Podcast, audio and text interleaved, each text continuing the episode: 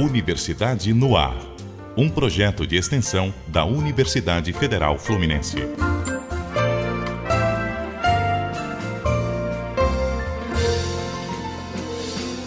A 25 de dezembro se reúnem os folhões e vão pra rua bater caixa. Hoje, 6 de janeiro, é dia de reis. Vai pandeiro, sanfoneiro, violões. De acordo com a tradição, os três reis magos, Baltazar, Belchior e Gaspar, iniciaram há pouco mais de dois mil anos uma jornada que acabou se tornando uma festa.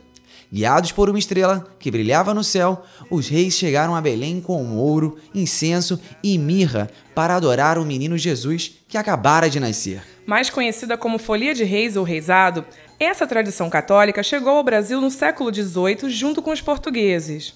Mas será que as pessoas sabem o que realmente significa essa comemoração? Eu sei que é o encerramento do ciclo de Natal, mas como eu nunca vi aqui em Niterói ou no Rio qualquer festa acontecendo, né? É, acaba não tendo esse peso todo assim que eu sei que tem em algum, algumas cidades no interior. Bom, eu nunca participei, mas eu acho que faz parte do folclore brasileiro e tem alguma coisa a ver com o Natal.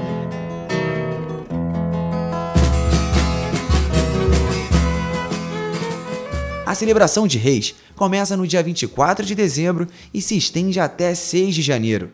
São grupos que vão de casa em casa cantando, dançando, representando a profecia, o nascimento do menino Jesus e a visita dos Reis Magos. Quem já recebeu a visita dos foliões em casa garante que o momento é inesquecível, como nos conta a estudante de jornalismo Rebeca Tosta. Eu lembro, assim, era muito marcante da minha infância, que tem um personagem que ele tem uma enorme cabeça de, de bode, com chifres e de pele, e as roupas são sempre muito coloridas, muito enfeitadas, sempre tem esse personagem que ele é o brincalhão da encenação, que ele pula, que ele chama as pessoas para participar, que ele fica contando anedotas para o grupo.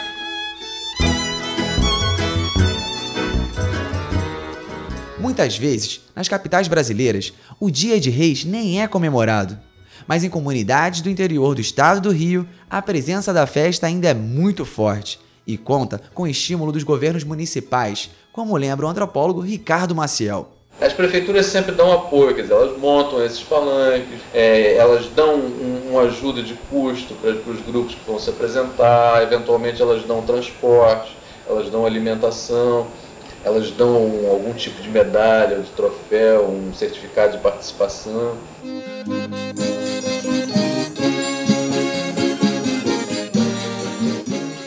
O aspecto religioso nem sempre é o foco da Folia de Reis e, em alguns locais, a festa dá origem a outras comemorações. Aqui no Rio de Janeiro, por exemplo, o nosso carnaval e as nossas escolas de samba receberam muita influência do Dia de Reis.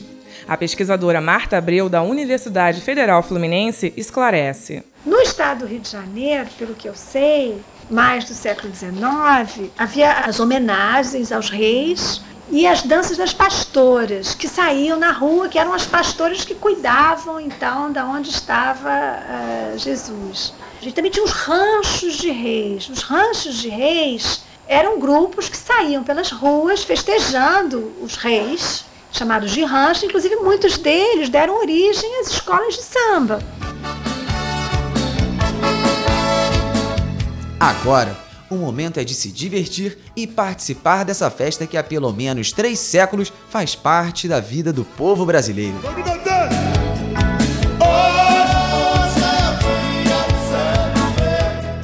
Reportagem Elaine Chagas, Mara Silva, Max Silva, Penélope Toledo, Thaís Cristi, Rafaela Taião. Edição José Cláudio Castanheira. Coordenação Professora Ana Baum.